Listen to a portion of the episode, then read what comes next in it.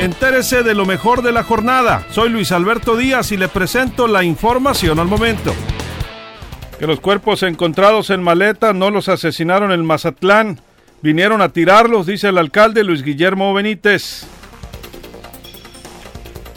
Al entrar en vigor el nuevo tratado comercial con Estados Unidos y Canadá se reactivan las demandas proteccionistas de los productores.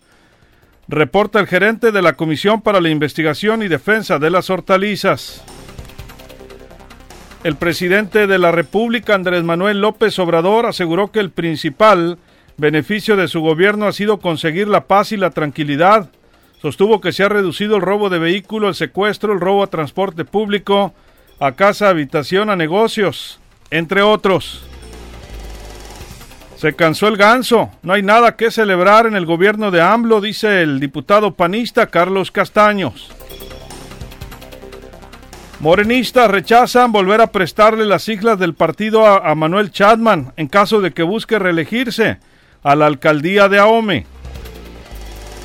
Basta de descanso, los burócratas ya deben regresar a trabajar, pide el dirigente de la Canaco, Culiacán. Atención papás, ya pueden descargar boletas y certificados en escuelas de escuelas particulares en línea, confirma la CEPIC. Por saturación del sistema, algunos jóvenes tienen problema para entrar a la página de Bienestar Azteca y poder cobrar la beca Benito Juárez. El coordinador de los programas de bienestar en Sinaloa, Jaime Montes, pidió paciencia a los beneficiarios y garantizó que les pagarían a todos.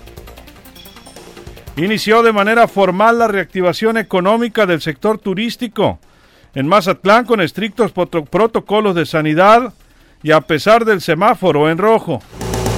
Más información en línea directa portal.com.